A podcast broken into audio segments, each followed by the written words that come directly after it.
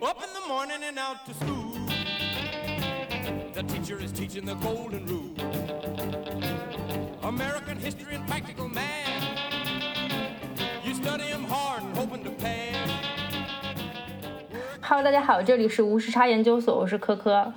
Hello，大家好，我是王妈妈。那今天我们聊聊什么主题呢？因为我们最近录了很多关于不工作的节目，其中有一期颇受大家喜爱，就是全球旅居。最近也看到一一条评论，就是问我们俩说，就是聊了那么多各式各样的在全球各地的生活，你们俩怎么还在这儿工作呢？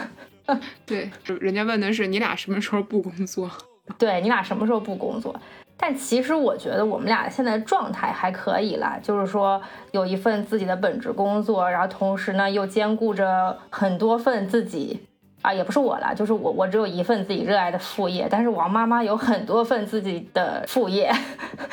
热不热爱咱就暂说啊，但是反正 王妈妈是一个拥有非常多身份的斜杠青年，并且呢，最近王妈妈还在希腊度了假，然后成功的拉了群里的一圈仇恨。嗯，所以在这个过程当中，其实对于王妈妈来说，是一个非常需要能够在不同时区学会远程工作，并且能够实现多份副业井然有序交差的工作能力。对，作为一个时间管理大师，其实我是非常善于多线程工作的。但是由于过去几年实在是也没怎么旅游，以至于我有点丧失了技能，是如何在度假期间，在一个更加遥远的有时差的地方远程工作。嗯嗯，嗯，这个确实是我感觉已经有点生疏了的记忆。不过还好呢，就是这一次我试到了一个非常厉害的工具，它让我呢，其实在这段时间对于数字游民的生活本身其实就是有一个比较初步而极简的体验。那有了这个新工具之后呢，这个体验就变得非常的高效。这个一会儿会给大家介绍一下。嗯我们先卖个关子啊，到底是什么工具啊？嗯，但我们先对，可以先简单聊一下，你觉得目前为止，就是你对远程工作，包括啊、像是有很多很新的这个词汇叫数字游民，对这一类生活，你大约是什么样的态度呢？当然是很羡慕啊！我就觉得，我就觉得，但凡就是不用坐在办公桌前的工作都是好工作。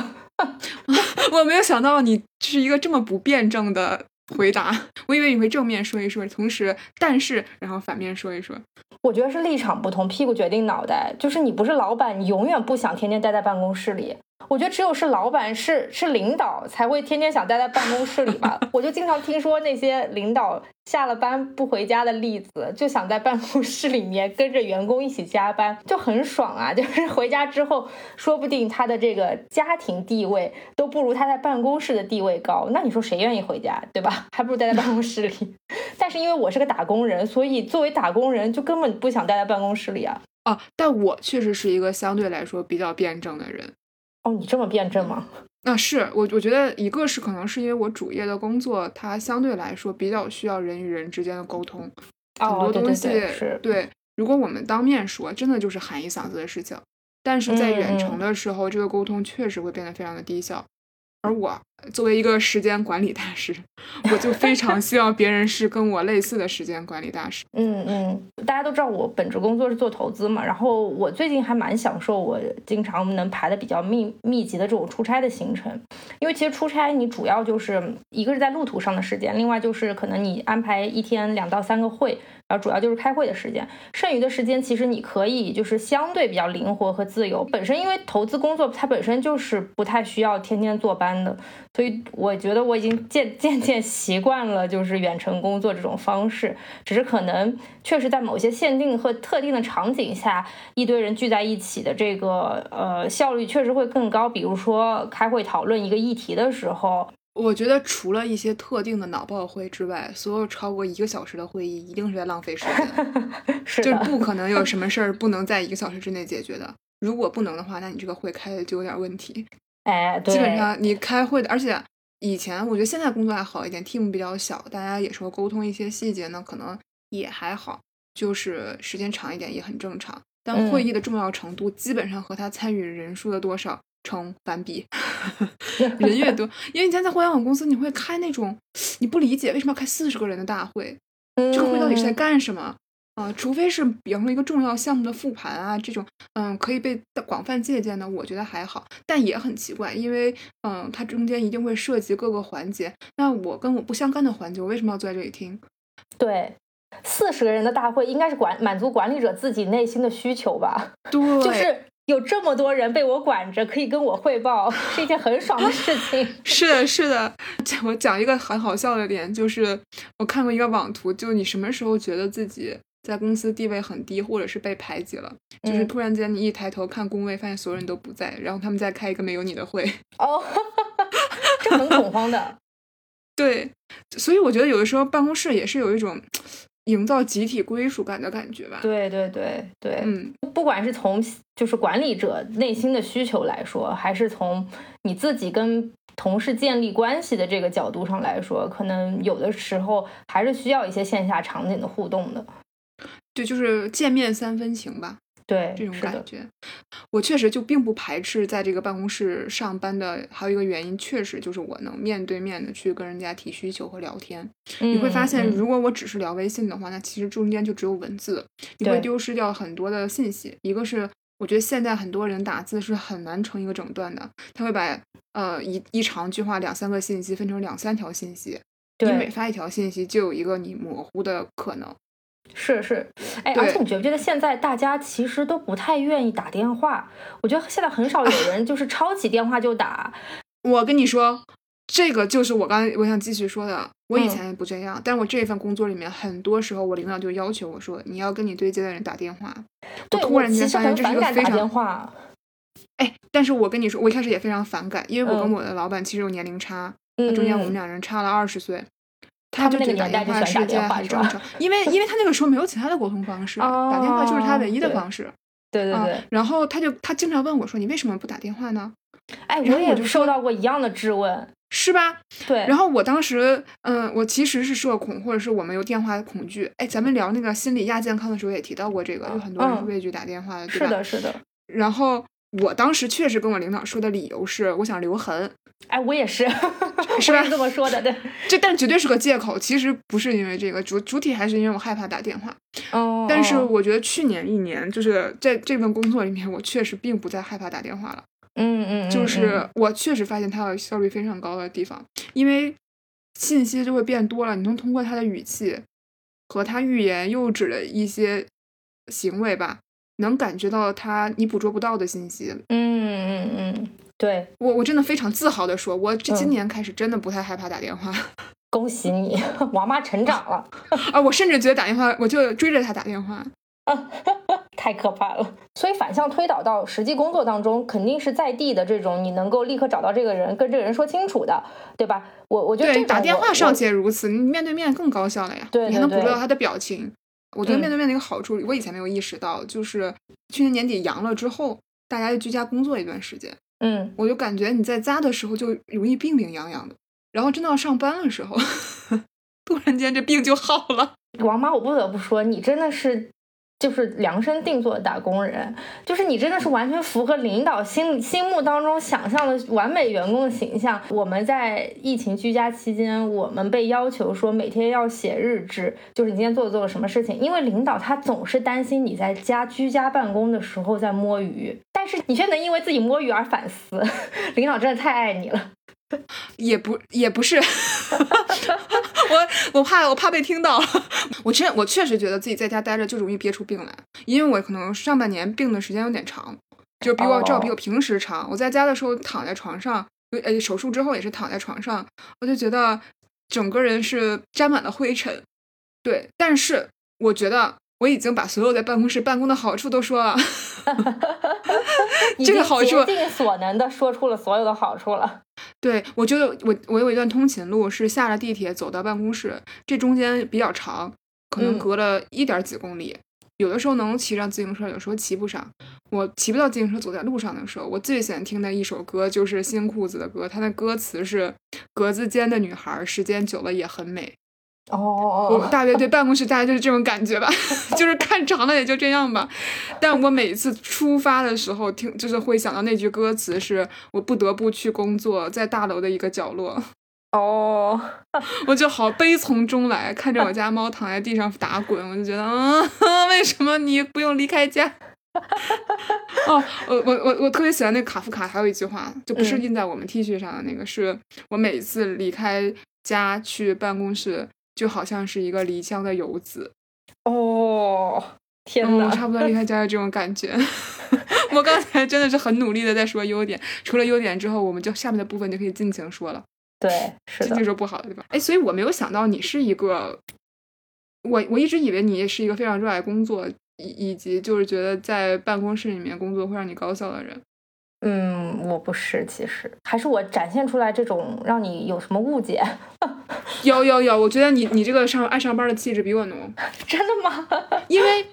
因为你很少抱怨工作，就你很少抱怨这个工作，啊、对对对，因为我经常抱怨。我觉得可能还是因为我本身这个工作性质还可以吧，我个人会比较喜欢，然后所以在做工作的时候不会觉得特别的痛苦。然后另外的话就是我刚刚也提到，我的工作当中有很多穿插着出差，对吧？然后外出，然后不用待在办公室里的时间，所以我其实这个工作本身就是有一点半远程的这个性质的工作，所以不会让我觉得特别的难受吧。嗯，但是我还是能在这份工作为数不多的现场工作的过程当中，感受到领导对于员工时刻出现在眼皮子底下，并且每天打卡的这种强烈的诉求。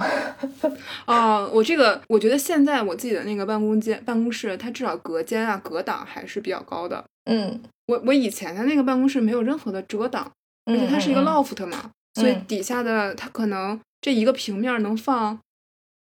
二三十个员工，我感觉。就你哦几乎站在站在，而且它还是 loft，所以你站在二楼，你往下看，如果你眼神足够好，你能看到每一个摸鱼的人。哇塞，这叫俯视啊，上帝视角。对呀、我我觉得这个就非常像监狱呀、嗯嗯嗯，就是你明你明就是就，所以这造成一个后果，就是即便没有人在二楼往下看，你也会觉得有人在二楼往下看而且你也不敢抬头往上看，到底谁在看？啊。对，但其实啊，二楼并不是领导，就二楼是另外一个哦部门。对，哦，但是你还是有一种这种隐秘的压迫感。对对对，是，然后呃，我我还对一件事情又爱又恨，就是嗯，领导把你叫到他的办公室，嗯就是我有的时候我会觉得这是一个比较好的。呃，一个沟通的向上管理和向上沟通的方式，对，你你不跟他聊，其实他永远意识不到你做了哪些事情，是你在中，间付出了多少呃劳动啊，付出了多少痛苦，对吧？就是是会哭的孩子有奶吃。但另一方面，我就觉得好挠头啊！我就啊，就就是我不想把这个时间花在向上沟通上面，因为我觉得，哎，你让我干事儿吧。嗯嗯那这两年我反我反过头来在想，可能，嗯，我想说的所谓干事儿，你你你实际上你也是导向高绩效，多挣点钱。那你让领导多知道你干的事儿，那岂不是容易更到更多的钱？理论上 就是进领导办公室才应该是一个很重要的、更重要的事儿，比你干活儿本身可能还重要。对 对，但这个但这个是一个很很表演式工作，很很痛苦的领悟啊。我有的时候又在想，就我旁观我的同事被叫进去的时候，被叫进办公室的时候，我总有一种，就是我领导是不是特意想让我知道，他会把同事纷纷叫进办公室，作为一种督促你工作的方式。哦，对，而且他通过你们跟你们单聊，然后可能也会交叉了解到你在做什么，你的同事在做什么，从别人嘴里听到关于你的事情，就会有一些这种嗯，对说，因为他是一对一的小黑屋里的，对你也不知道他叫这个人，就他们到底沟通了什么，跟你有没有关系什么的。对，就是无形当中其实形成了一张权力的网，让你们纷纷产生了猜忌。而且这绝对是个屁股决定脑袋的事情。就如果有一天我也是一个中层领导，或者是呃更高的领导，我可能也会干一样的事情。是的，你就会成为自己讨厌的那个人。对，另外的话，我觉得他时不时叫你进去，可能也是在 check 你到底在不在工位上。我就哇，这个有这么质朴吗？我觉得这不至于吧。哎但是我觉得领导时不时会有一种 PTSD，就是觉得你不在工位上就是在摸鱼，你不在就跟你不在办公室里工作就是在摸鱼一样。我不知道你们有没有那个规章制度，就是说你离岗超过多长时间就会算作是旷工或者什么样之类的。哦，我我就是有一些那种比较贼的那种员工，他早上来打一个卡，然后晚上再来打一个卡，中间的时间全部都是消失的。但是你领你说领导他能管理管理你的节点是什么呢？他就只能管理你早上和晚上打卡的这个时间节点，对吧？你中间其实很多时候都是空白的，除非他真的到工位上来一个个 check 你到底在不在，或者时不时打个电话让你来一下他办公室，要不然他根本就不知道你一天都不在。对不起，我的工作不需要打卡。我我以前公司都是弹性工作制啊。所以就会有其他的时间节点或者其他的方式去监督和管理你的。对，所以所以，我相相当于我的老板连打卡的这个工具都没有，可能更需要看着我们在干什么，是吧？可能你们就坐在他眼皮子底下吧。呃，也不是，就他有自己的办公室，我觉得这种也挺神奇的。哎，最近你是不是也在看《简商》？你看中间有一个细节，就是提到说一个部落它成长为一个故国古国的一个很重要的标准。就是它的权力机构，它有自己的处所所在，嗯，能明显的看到权力机构的所在。有时候我一直真的不明白，就为什么领导他就要有一个单独的办公室？哦，因为他是领导，他是个封闭的，对，就这个感觉就很像是，就我们人类初期有社会组织之后，就中间一定要有一个核心的跟别人隔离的这么一个，就就这么一个机构吧，就这么一个嗯物理形态的。办公场所吧，就我我我前段也是看古希腊的那个书，也是他就是，呃有有一个呃也也是古古希腊城邦，更可能比我们认知的古希腊更早一点的，我有点忘了那个城邦的名字，反正大约就是这个人本来是一个大家都人缘很不错，天天给大家平事儿的这么一个人，后来有一天大家就把他民选成了呃这个部落的首领，他干的第一件事就是修墙，修了七道墙，一道墙比一道墙高，然后直到他核心那个是最高的。就仿佛就是建立的这个屏障和封闭是每一个老板的必由之路。对，对他通过一种物理隔离的方式，嗯，所以那些大厂难能可贵的地方，或者他们标榜的地方，就是在于他们很扁平嘛，老板或者小老板们都坐在大家的公共开间里。对，但这也挺烦的，因为我以前坐在领导对面，还不如他自己有一单间呢，你知道吗？还不如希望领导有个单间，大家下班之后就可以溜了。对他，你就他永远下班比你晚，你永远不知道他啥时下班，你也不知道你该不该下班。后来我想到，无论我是七点下班、八点下班、九点下班，都比他早，我还不如七点下班。所以领导在哪里不重要，他是不是领导比较重要？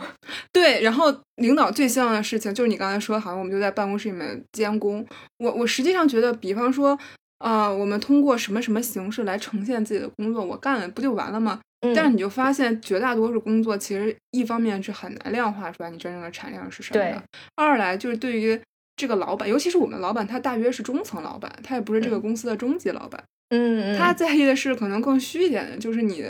呃，第一就是纪律上对我的权威是不是得到了保证？对，是的。然后这个这个权威保证就不仅是你做的事，做事当然很重要，你应该把事儿做成了，他才有权威。但另一方面就是我这个 team 的人是不是服我，或者是他是不是真的投入，这个也是他很重要的一个标准。因为多多少少就是 中层领导他可能也脱离业务，或者是本身他对这个部分业业务就不了解，嗯，就多少有那么点虚张声势的架势在里面。是的，是的，需要更多额外的东西。去，然后把大家都圈在办公室，然后确认大家在办公室面对面的工作，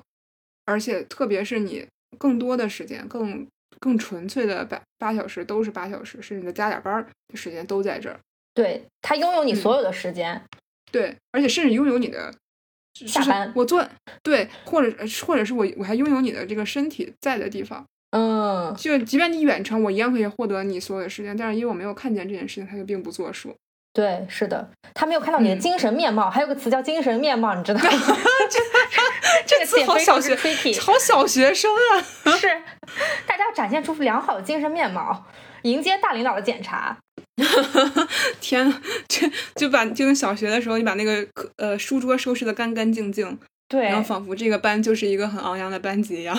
是，所以不是有句话就说嘛？看一个公司是不是在走下坡路，就是看他在在不在管纪律。一旦这个公司开始管纪律，开始各种严控 budget 时候，这个公司就在走下坡路了。我觉得这个也不无道理吧？啊、但其实，比方说从我们员工的视角，我就觉得我要在，我相当于我就是卖出卖我的时间来换取我的钱，和这个钱意味着我在社会生存的基本的条件吧。对，那我就想付出这么多东西 啊！如果能更好的话，那可能再高阶一点的就是我能在八小时里面不仅给公司挣到钱，还能变得更会挣钱、更能挣钱。哎于是我就有更高的工资嘛。就是，这个意思嘛。但我就发现，在这件事情上面啊，我在不在办公室工作这件事情，呃，并不直接相关。我不在办公室，一样可能为公司创造价值；我在办公室，也可能在发呆。嗯，哎是，的，但是老老板视角就并不是这样的，他他要的是一家人齐齐整整。对，要的是你永远在线，随叫随到。他其实很难控制，说你到底是在摸鱼，呃，干副业，还是在真的在做工作上的事情。就这个，他其实很难把控你的每分每秒，除非他真的很闲。他实在没活干了，他也实在没活干了，对？对 对对，所以其实说来，管理者和打工人之间就是一种互相博弈的关系，道高一尺，魔高一丈。对，对，而且甚至他 as a person 可能也也是一个呃很好的人，但当每一个人处在那个位置之后，你都会不得不去做这件事。我觉得这跟中层管理者的定位也很相关。我们都不说大老板，我觉得大老板是千奇百怪，各有嗯各的参差，对吧？对对对 他对，他有各个挣钱方式，但是我觉得中层领导就是一个很有意思的角色，因为中层的管理者很多情情况下，他对他真的所管的人的业务并没有非常的熟悉，嗯，就呃有的有些人是不得不管比自己更优秀的人，是的，可能因为你当任何一个人都不可能在每个 function 上都做得好，嗯，那所以其实作为管理者来说，我做好我的活儿和我是一个好的管理者，它根本就是两回事。对，并不完全交叉，他甚至也并不懂这个业务。那就对于一个不懂的业务，我怎么听别人的汇报和了解他做的怎么样？这里面就挺 tricky 的。我觉得很有可能在某一个时间段，我就会走向一个极端，就我要看着你给我打工，我并不管你打的什么工。嗯，然后，嗯。然后中层，我觉得中层管理者一个最重要的 function 是我们之前聊过那个写报告、写写周报报、写写嗯。对写年终总结，就是。他们可能更多的工作是去缝合其他人的周报，嗯，对，对吧？你你某种意义上，他其实是你也不能说偷别人的工作，但至少是要把不是自己干的事情说成是在自己的领导下干的事情。对，是的，这个这这个中间领管理者就要有非常多的智慧，所以在这个你从你所以你从这个视角上来看的话，那我现在哎呀天呐，如果我是管理者，那我也真的很希望你们都在办公室里给我产出。对，你们写的越多，我可以挑选的东西就越多嘛，对吧？我的当物料就越多，对我有控制感，是我不见你面的时候，我就会有一种失控的感觉。是的，是的，或许你最后结果是这样的，但我怎么能知道你一开始的时候就会导向这个结果呢？你只有在我眼皮底下干的话，我就确定你有百分之，你至少能做个六七成吧，因为我看着你呢。对，而且他不相信大家是一个自觉能够在 deadline 之前把工作交上去的形象。所以证明这活儿得多没劲啊！就其实他也知道这活儿要是 你要是没人管着就不想干了，那就证明这活儿是够没劲的。是的，所以被控制的人也是在假装装忙嘛，对吧？咱们就是拖到最后一刻再交这个作业。不过说到这里啊，我觉得，嗯，不管怎么说，咱们作为打工人，特别是呃听我们节目的年轻一代的话，其实我们还是要注注重这个，我们自己是个人发展的这个第一责任人。啊，虽然就是有各种各样的这个摸鱼小技巧教给大家，虽然可能我们面对的很多枯燥无味的工作，不不得不每天这个嗯连番转的扒在电脑前，但是很多时候大家还是应该更加挺沉下心来去关注自己更长远路径的职业发展吧，或者是关关注自己嗯各方面的这种全面的发展吧。对，就是我觉得有一个观念是说，我不是我做这份工作，当然就是除了为了换钱之外，就是因，但是你毕竟时间也是耗费在这儿了。我们并不是为了完成别人布置给我们的一层层任务，我们其实是要达到一个自己的目的嘛。对，就是就算说你不是全然百分百都能做到为了自己而工作，但你至少中间是要有个平衡的，或者说在你想问题的时候可以多这个这么一个视角嘛。是的，就它对我的好处到底是什么？当然，这一切都建立在大家都不要违背公序良俗和公司规章制度的情况下。对 对对，但但是我我其实觉得是，对你并不是给其他人的去工作的嘛。对，所以其实现在越来越多年轻人有了自己的副业嘛，然后有了更多斜杠青年的身份，以王妈妈为代表这种，我觉得其实它是给了你嗯接触世界不同的渠道吧。它让你可能接触的信息，它不仅仅是从你工作本身接触的信息，你从你各个副业的渠道，你认识的人，你干的事情，你都能接受到不一样的信息，看到不一样的人生生活方式，也对你自己的本身是有很多启发的。对，因为有些时候你好像我这个工作在内卷，呃，我在一个小的框架里面不停的在螺丝里做道场的原因，呃，是我可能这个思维方式就这一种，然后我就沿着它往下走。但是你去做其他工作和接触跟你不一样的人的时候，你是可以换几个角度去思考同一个问题的。是的，嗯，然后对于我来讲，非常现实的一个因素，就是搞副业的一个因素，就是因为，呃，我在工作里面经常会被其他人拖，就是 我跟你说实话是这样的，就他可能我我可能今天已经没有别的事做了，但是我必须要等到我上游给我一个什么东西，我才能继续干下面的活。那中间这一个小时，如果我在办公室里面坐着，就是坐着了。那请问能不能歇着呢？不能。好问题，好问题。但你在办公室里面，你在这歇着很显眼的，啊，你还不如干点啥呢？你知道吗？有道理，有道理，有道理啊！对吧？你坐在那待着是显眼包呀。对对对就所有人来人往，你领导出来跟别人说话的时候，看见你在那儿躺着，这不太好吧？但是你在那儿端坐着，然后咔咔咔的回微信，他又看不清楚你回的是什么。而且实际上我也很冤屈，就是如果说我这个时间轴大家都是弄好的话，我也不不需要去等这件事的。对对，那你不能让我这个小时白白扔着呀？对，那我除了上厕所、接水，呃，做攻坚操，我没有攻坚操，你敢信？然后哇，就是运动一下，或者跟我喜欢的同事吹吹水之外，啊，就也得干，就也可能另外一个选择就是我干点啥。嗯，是的，对对，我觉得这个这个偶尔是促进我副业的重要原因。我跟你说，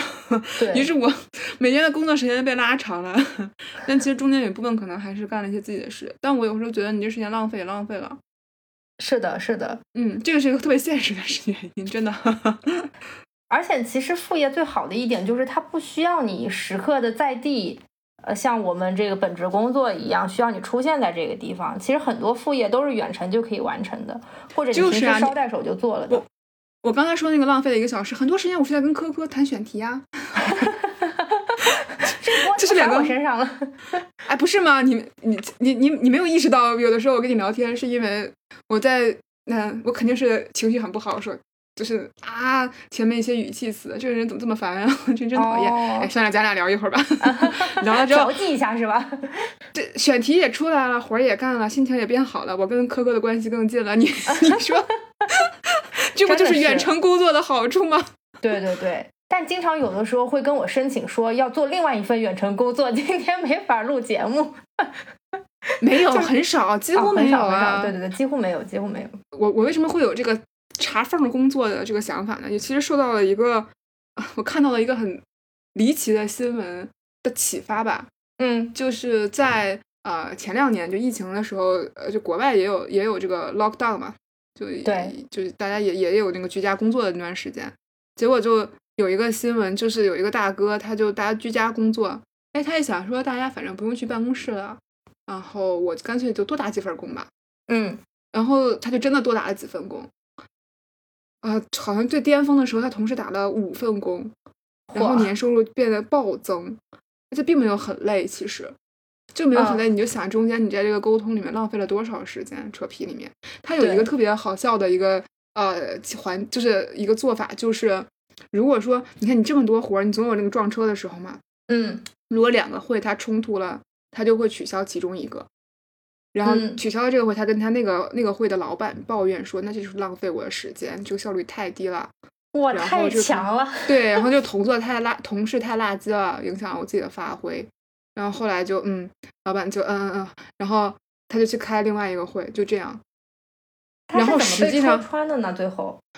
他没有被戳穿，关键是最最好笑的点是，嗯就是因为经济情经济状态不太，大家就整个经济环境不太好，他觉得哦他是被开掉的，哦，就是反正他，而且他被开掉的那个工工作是他干的最用心的工作，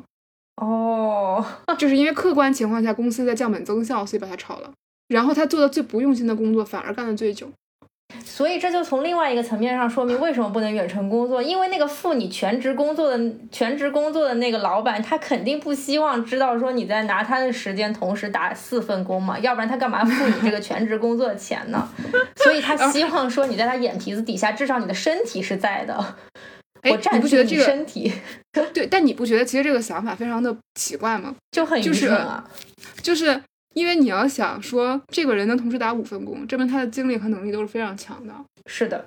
然后我也证明他能够在不超过八个小时之内就干完八个小时的工作。嗯，难道你不应该给他开更多的钱吗？不然的话，他就被搞副业的那个挖走了呀。那你八个小时之内就应该做更多的工作，是不是？哎，对吧？这个对，这个就是非常资本家的想法。你看看，就是虽然你六个小时就干八个小时的工作，那你就应该八个小时去干完，嗯，八乘以三分之四所以？在现代社会，特别是办公室的这种环境，你很难去衡量你的工作量和你的薪酬到底是不是对等的。而且你有很多的时间，你就花费在跟其他的人扯皮沟通上。对，那你说这个扯扯皮沟通算不算你的算不工作量算成本呢部分？对呀但你也是是不是也算你的工作量？那是不是就是善于扯皮也是一个非常重要的能力？是是是，我但我当我看完这个的之后，真的觉得，啊，这也是变相的对老板的一种 PUA 吧？我觉得就是一种变相 向上管理吧，你不觉得吗？就是我不想开会，因为我的同事都是傻逼，呃都是因为我的同事都是垃圾。这个话术真的很厉害，你反思反思，是不是你这会的问题？你反思反思，是不是你你招的人的问题？反正不是我的问题。哥太牛，我我们是说不出这种话来。对吧？我觉得这个就这个做，尤其我们这种做题家更难，是的很难去往上，你很难拉下脸。说出这种话来的，而且还要诋毁别人。所以说，像大哥这样能打五份工，而且每一份都是主业的，我觉得这个很难弄。咱们还是只能搞搞那么一一两个副业，顶多玩转起来。对，是有有会的时候，顶多就把副业推了嘛，其他也就没啥了。是的，你看我们，我打死也不能想，就是当我们说主业副业的时候，这件事就已经有优先级了。是的，是的，你觉你觉得副业就好像是一个随时可以抛弃的事情？对对对对，副业随时都可以调整嘛。我觉得这也是副业的好处吧，它相对更灵活一些，包括它的形式，就像我刚刚说，它是远程的，然后它是可能就是轻投入的，然后或者是他是你也不太在乎他的收入到底是多少，他可能就是你本职工作的一种补充，就你本身把它看的也没有那么重，然后它只是你生活的一个调剂，我觉得这种就是一个比较好的状态。而且你副业的时候，你不用考虑绩效啊这些东西，你不用考虑别人对你的看法。那我自己干好了，我自己就爽到了，是，能挣到，钱就更开心了。是的，或者是我是让市场去给我这个评价，我不是让某一个人、某一个人对领导给我评价。对，我觉得这是更有价值的。我我面对的是，就像无时差研究所，我们其实面对的是更广阔的、更多的听众，然后他是不同年龄层，然后跟我们有不同成长背景的人。我觉得这个是不管是批评还是表扬，我觉得都是对我们来讲都是非常重要的一种收获。是的但这个事情我预设的事情就是，我不会因为一两条评论我就觉得自己不好了，或者是怎么样。但你领导说实话，对他真的可能，至少他掌握着评你绩效的权利，对吧？是他会影响你很长时间的心情，你你就是会会随着他的，就是哪怕你今天跟领导拌嘴了，或者是你忤逆了领导，或者是你有什么事情做的让领导不开心，领导批评你了，我觉得都是对你节节雪上加霜。我现在一切都是为了节节不要长大，非常现实。嗯，行，这这倒是也。您正在收听的是无时差研究所。无时差研究所的粉丝群已经开通啦！你只需要在微信搜索“无时差研究所”同名公众号，就可以找到入群的方法。添加无时差研究所管理员二维码，管理员通过后就可以拉你入群啦。如果你喜欢我们，也欢迎在微信公众号和爱发电给我们送来你的支持。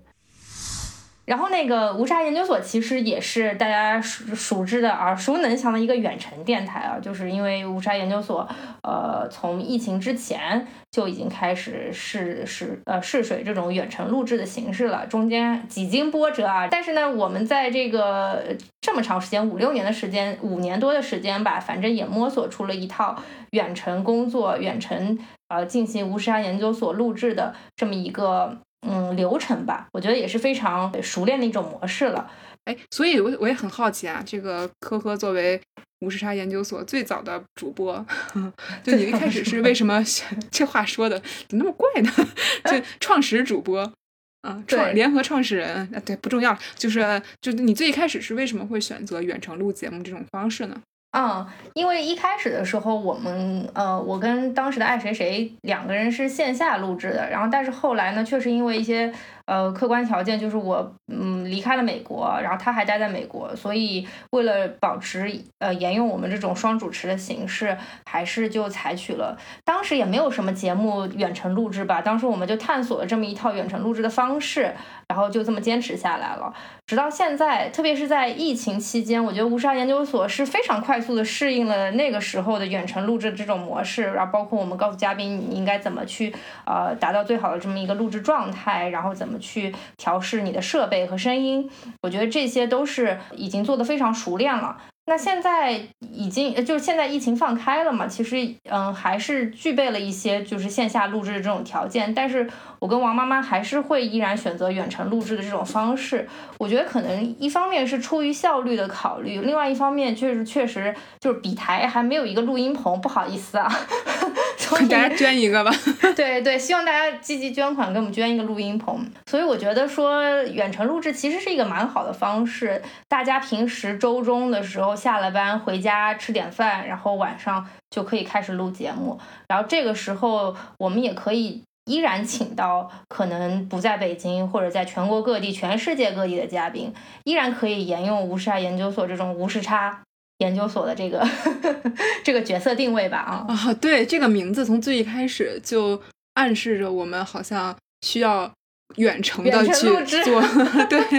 而而且我确我还补充一点，我觉得呃就是整个播客你远程去工作，不只是录节目这一个环节嘛，嗯，我们很多的灵感啊，或者是呃很多的呃复盘的想法啊之类的，可能就是不是坐在一起想到的，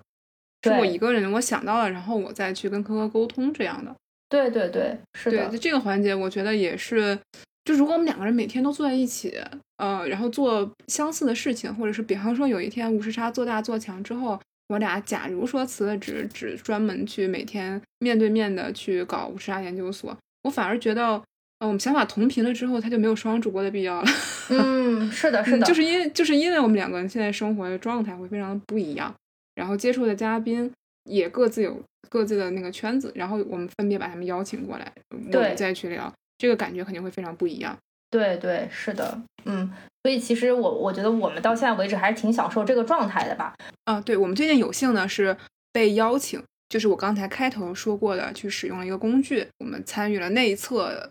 就是钉钉的个人版本。因为说实嗯话，我以前也是用过企业版本的，对，啊，我之前对所在组织是用过的，不管实习啊还是副业工作里面是用过的。但我这次就是试了个人版之后，会确实有很不一样的感受，能感觉到它是非常关注我的个体的。因为以前的企业版你是要要一个顶着一个组织的嘛，是是的，嗯，它会显得非常的灵活，非常自由，所以特别适合包括我们在内的播客体制的宝宝们。对，啊、而且还有一个数据我之前不了解啊，我我发现原来每天都有三百五十万并没有组织的这种个人用户，他其实是需要使用钉钉的。嗯，我们这个队伍其实非常庞大的，就像我们无时差主播的这个组合就属于这里的人群啊。是包括我相信很多现在正在听我们节目的一个人就是一支队伍的年轻朋友们，应该也会属于这个群体。其实钉钉的个人版就会是面向我们这些人，像我们这些个人用户啊、小团队用户啊、高校用户啊这些，它是一个更轻量的版本。它也是希望我们能够在日常生活中就能很轻盈的去用文档、用会议、用 AI。那这一次我们会分享的也是希望啊，我们这个整个的使用体验能够帮助到啊、正在收听我们节目的各位。对，而且里面还有一个很重要的，就是它融入了 AI 的这个功能，去打造个人生产力的这么一个工具。然后它能够让每个人、每个团队都能够无障碍的使用 AI，能够指数级的提升你自己的这个生产力。大家还记不记得无沙研究所年初的时候有一期非常相对还比较火爆的节目，有有一期非常火爆的节目叫做《突然十问谦 ChatGPT》。对，当时是王妈灵机一动说，这样吧，ChatGPT 这么火，我们就来问一问 ChatGPT 它怎么看待我们的问题。然后当时也是首开先河吧，呃，在这个全网也受到了非常多的欢迎。那个时候我们就在想，这个 AI 技术，特别是像 ChatGPT 这种大语言模型的这种 AI 技术，什么时候才能够真正的普及到普通人身边？因为当时我们用的时候，说句实话还是挺麻烦的啊，不仅需要借助一些工具，甚至是过程当中还几度断网，连连接不上。对，嗯，其实当时还是觉得 AI 技术虽然咫尺可及，但是对于普通人来说还是有很多限制的。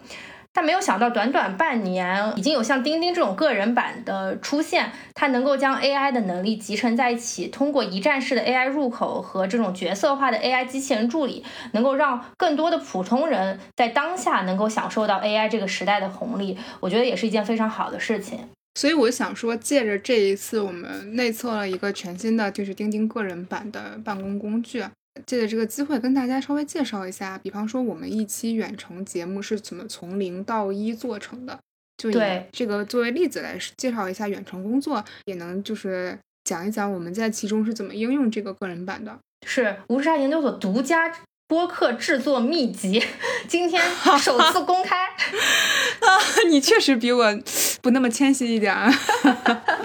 一般线上做播客，一般就差不多这么几个步骤嘛，就是选题、提纲，然后讨论、录制、后期和宣传这几个步骤。钉钉的这个个人生产力工具都能够在其中助力啊。因为其实我们经常会觉得办公文档给人一种特别严肃的感觉，是你轻易是不愿意打开的，特别是在你我刚才说的这个旅游的这个状态下面。但是我就会特别担心一些我随时产生的灵感没有被记下来，就非常可惜嘛。那我就很需要一个更加轻盈。更加清晰和个性化的记录方式，然后或者是我写文档的方式。这个文档你至少是我愿意去打开它的，我愿意我会觉得说，呃，我拿它办公是很舒服的。然后同时发起会议也是这样的。刚才我们都聊到说，当代年轻人打电话都很难嘛，因为你会觉得给发起 N 多个人的会议就有很强的给别人添麻烦的感觉，或者是我自己给自己很多负担的感觉。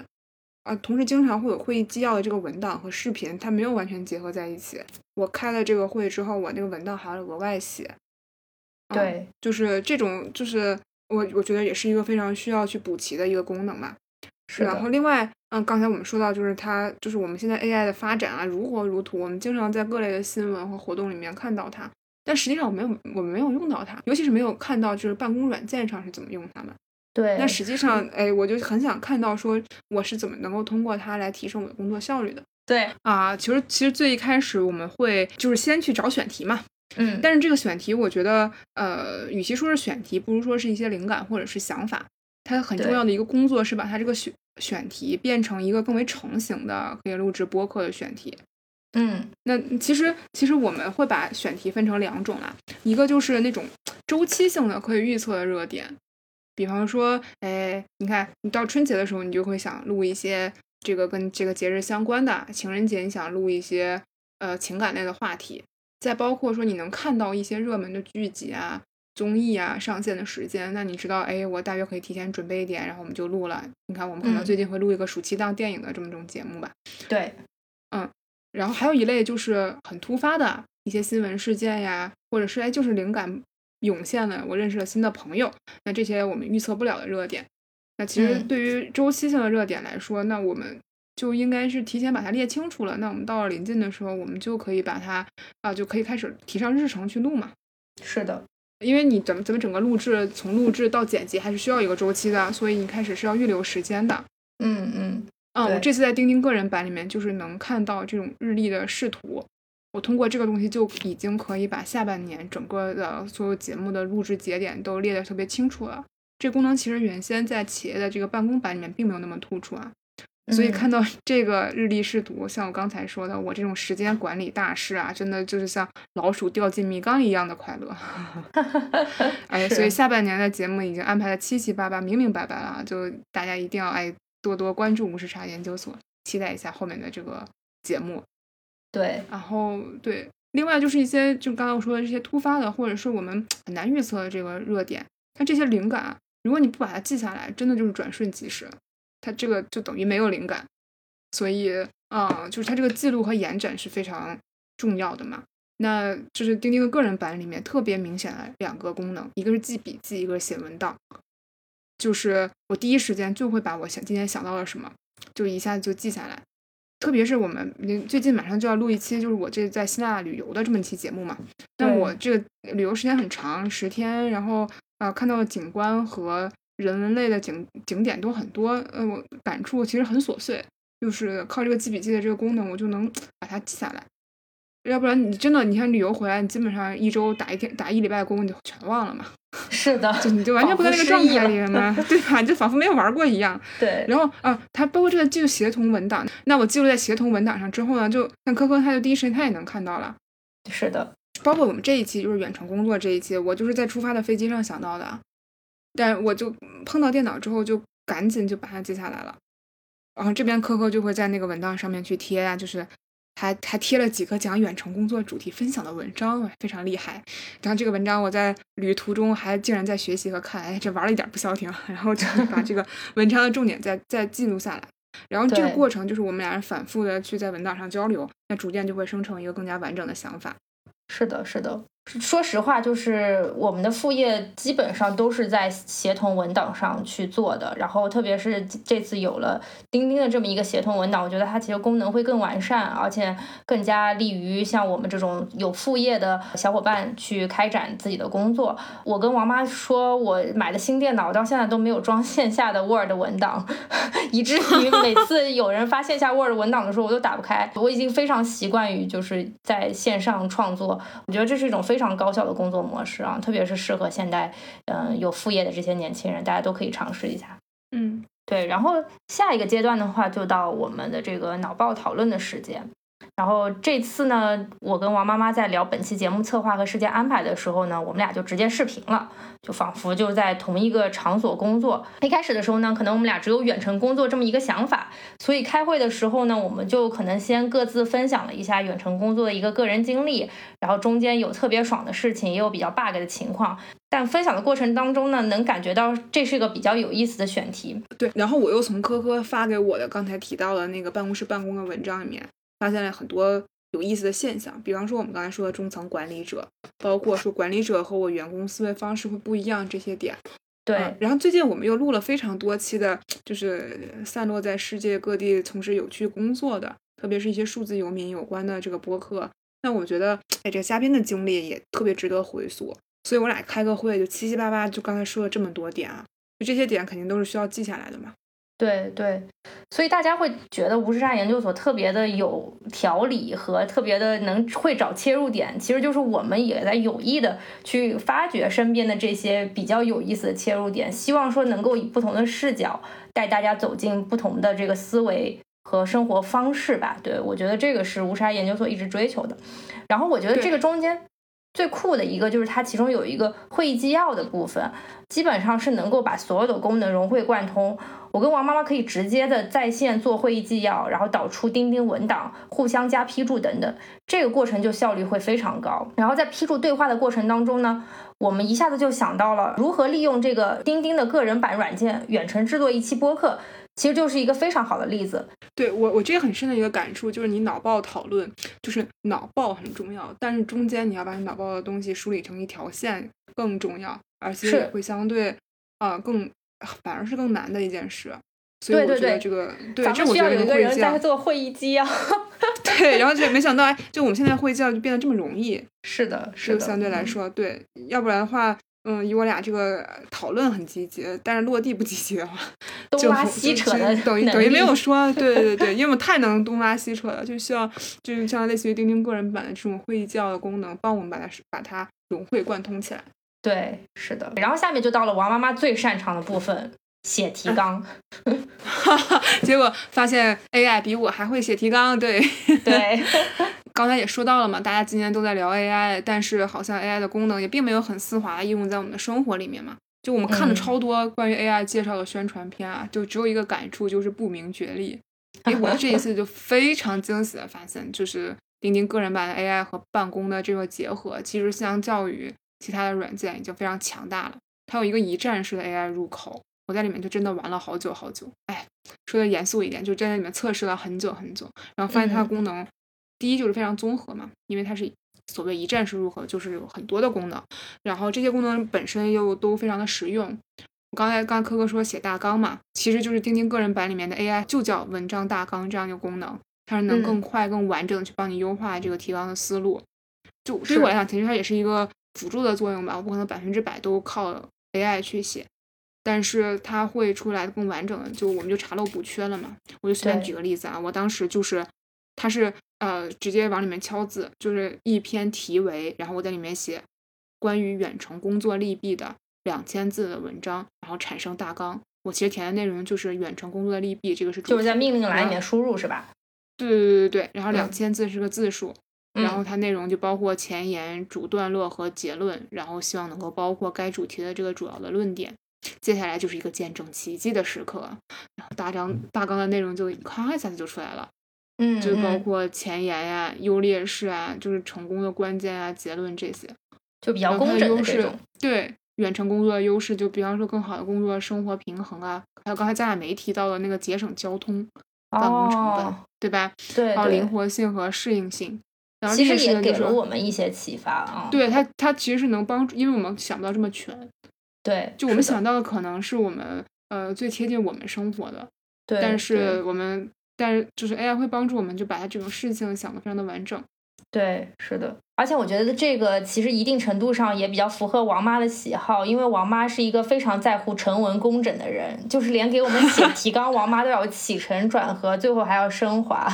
我觉得就是对？对，可能有的时候，有的时候找个好升华的点，啊那看看 AI 工具到底能不能给一些灵感。对，然后就到了那个 show notes 优化的这么一个功能了。这个功能其实也能够用到 AI。我不知道，其实大家有没有真正关注无时差研究所的 show notes？其实无时差研究所的 show show notes 每次还是挺用心的啊。咱就不踩别的电台了，咱就说自己就是一直很用心。呃，我觉得就是用心体现在几个方面吧。嗯，一一个是其实我们的 show notes 大部分是基于王妈之前写的提纲而转换过来的，因为提纲本身就已经写的足够工整和丰富了，所以当我们在呃把它转换成 show notes 的时候，其实有很多东西可以去写的。嗯、其实这次呢，我们就更多去借鉴了呃钉钉个人版的这个 AI 的润色的功能，它可以检查文本当中的语法或者是拼写错误，然后突出文本的主体内容。就比如说这次我们就把王妈的这个之前写的这个提纲一股脑扔进了这个钉钉个人版的这个工具框里面，通过它这个 AI 工具的润色，我们就能够获得一段规范、生动、通顺的话，来并且把这段话贴在咱们的正文里面，听众看到这个 show notes 的内容，就能够大致的了解到我们这期节目究竟讲了哪些部分。其实这是一个非常便捷、快速去生成这期节目主题大纲的这么一个功能吧，啊。我觉得还挺好用的，对，就非常的工整，就非常文通句顺，看上去就是语文成绩很高的那一种。满分作文。啊，对对对对对对，是。然后最后就到了呃五十 I 研究所上线之后的一个其他多平台分发和宣传的这么一个步骤了。这个时候其实 AI 也能够有很多助力和帮助的地方，就比方说我台在其他的社交媒体上其实也有账号的啊，然后欢迎大家在小红书上搜索五十 I 研究所。我们每期节目呢基本上都会发一个精华笔记，但是大家知道小红书的推荐逻辑其实是非常 tricky 的。我觉得用过小红书的人都知道，就你很难知道你哪篇文章会爆，或者你很难知道你到底发什么东西会吸引大家眼球。它的这个流量分发机制一直是个谜。哦，也欢迎懂的人可以说一说啊。就懂的人私信我们就行了，对对对别在评，论区懂的人私信我。们。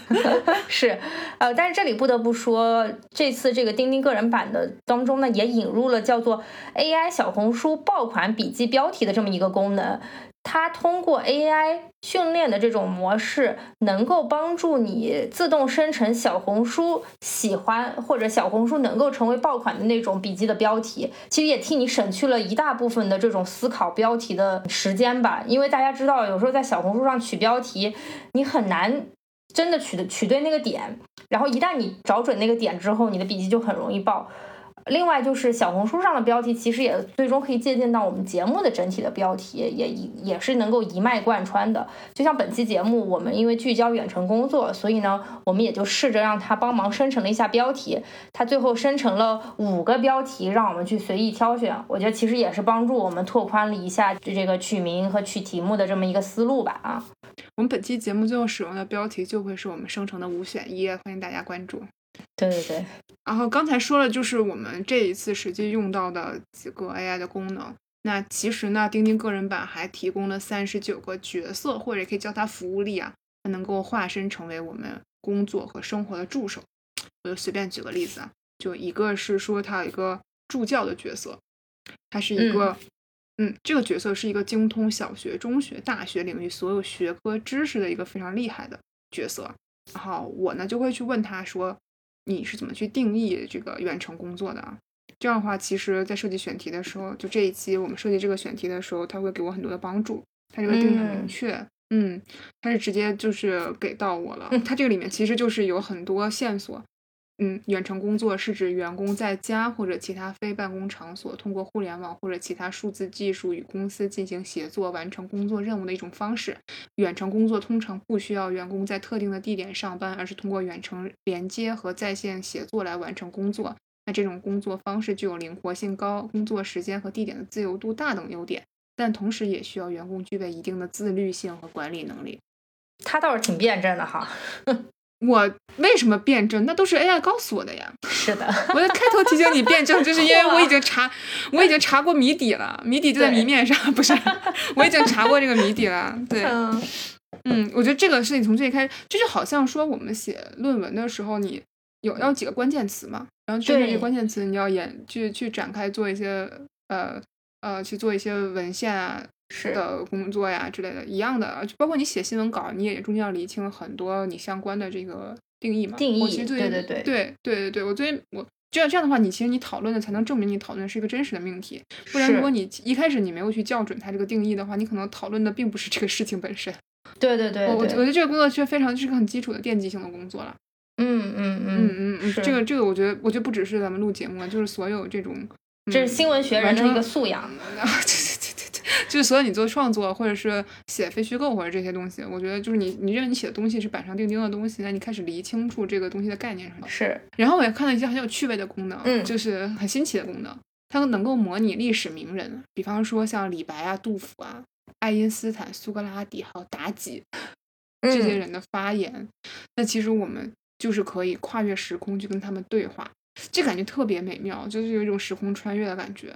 而甚至尤其你跟对，尤其你像跟李白、杜甫，像他们这样的人，你会觉得就他们的那种智慧和人格魅力，哎，竟然能够永生，能跟你去聊。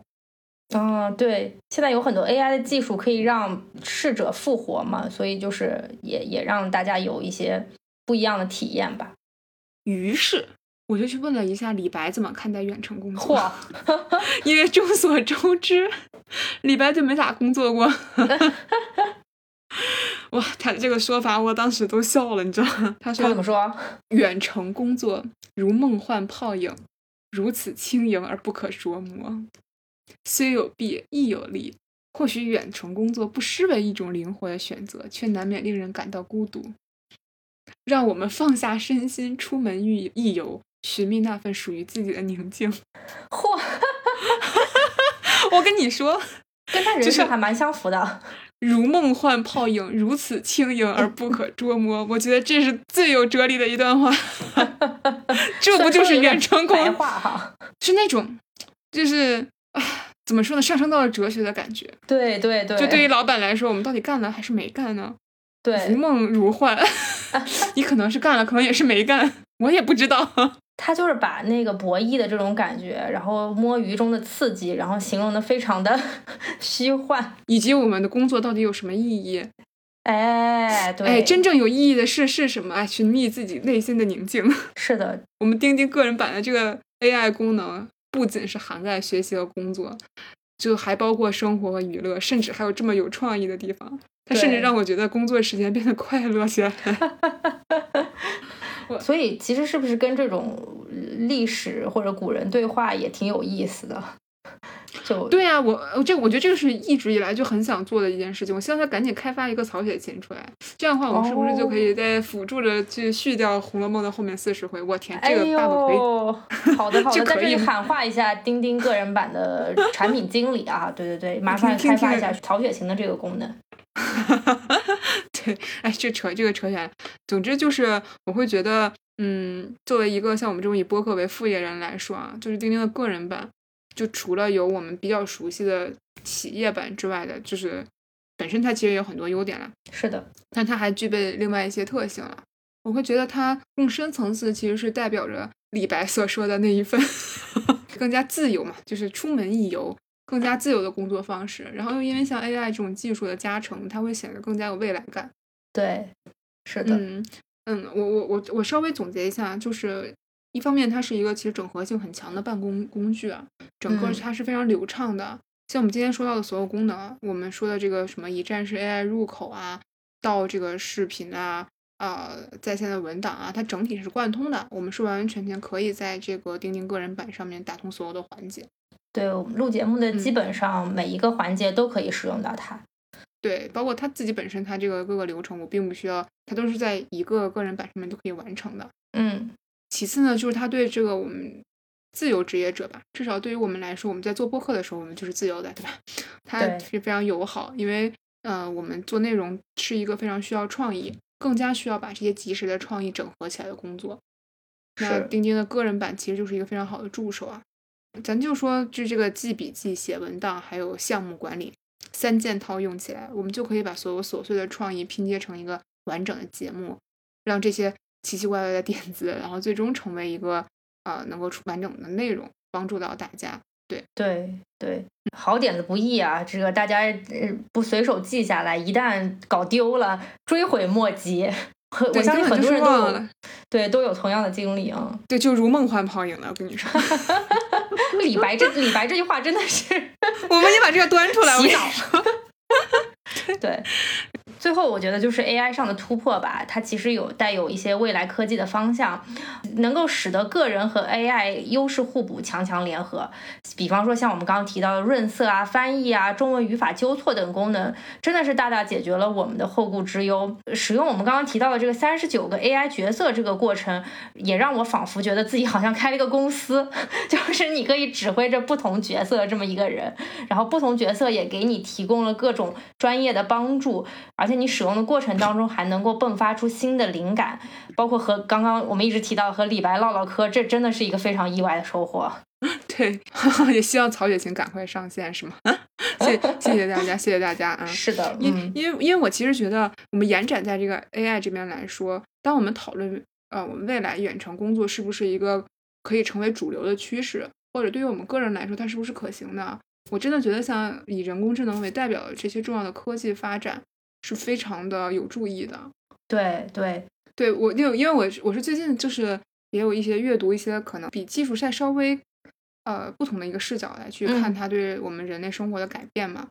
就我们可能之前的上一次工业革命，它给我们带来的产物其实是流水线。是我，们在工作里面，我们讲究的是专业化，我们每一个环节有一个负责人。我们特别喜欢说 professional 这个词，就是他其实嗯说的就是在一个一个环节里面，我们表现的非常的优异，并且把它衔接在一起。对突出的是专业能力，对因为他们我们负责的是对其中的一个环节，以及去跟他上下游的一个沟通。我觉得 AI 的发展，作能力，对最重要的一个点是我们真的是大大的提高了我们获取和处理信息的这个能力。在这一嗯刹那，我们一个人就是一支队伍，是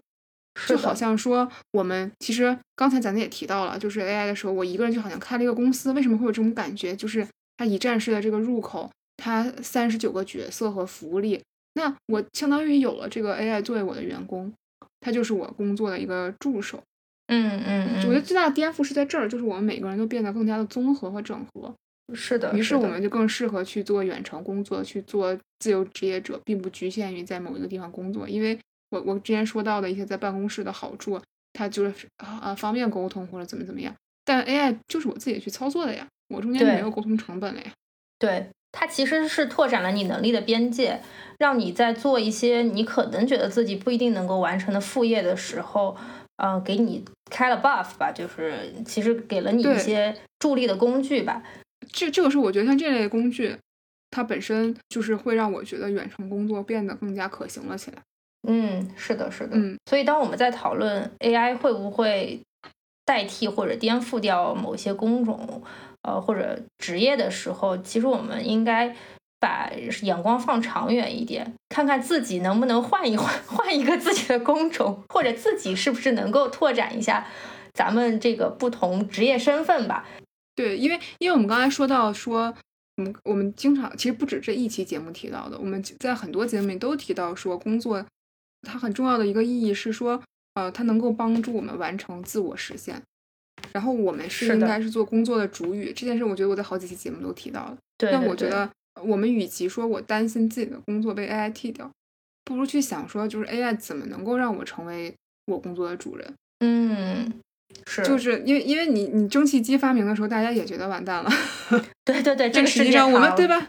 对呀、但实际上我们也用它去做了很多很多的事情。是的，那我们其实与你你你现在想也没有用，因为你该被替代还是会被替代，嗯嗯，所以不如更加主动一点。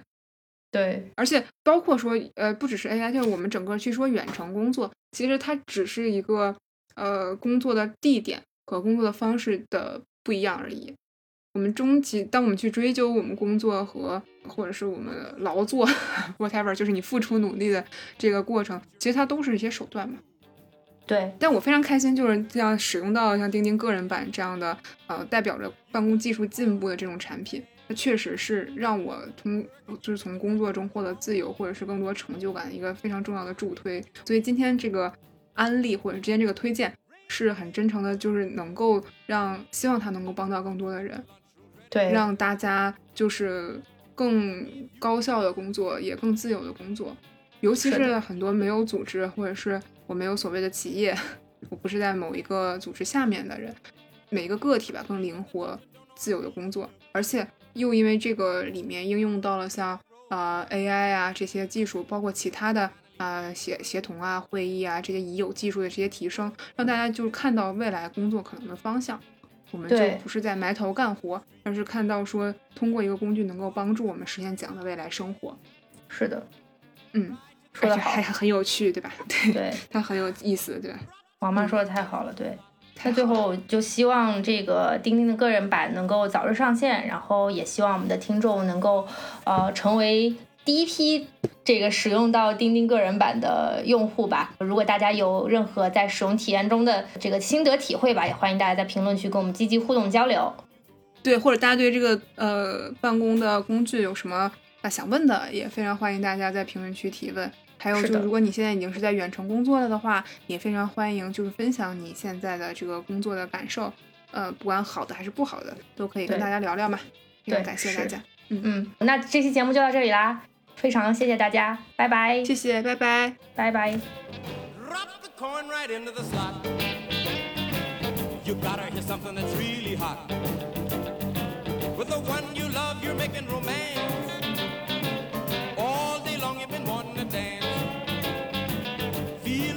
From head to toe. Round and round and round you go. Hail, hail, rock and roll. Deliver me from the days of old. Long live rock and roll. The beat of the drums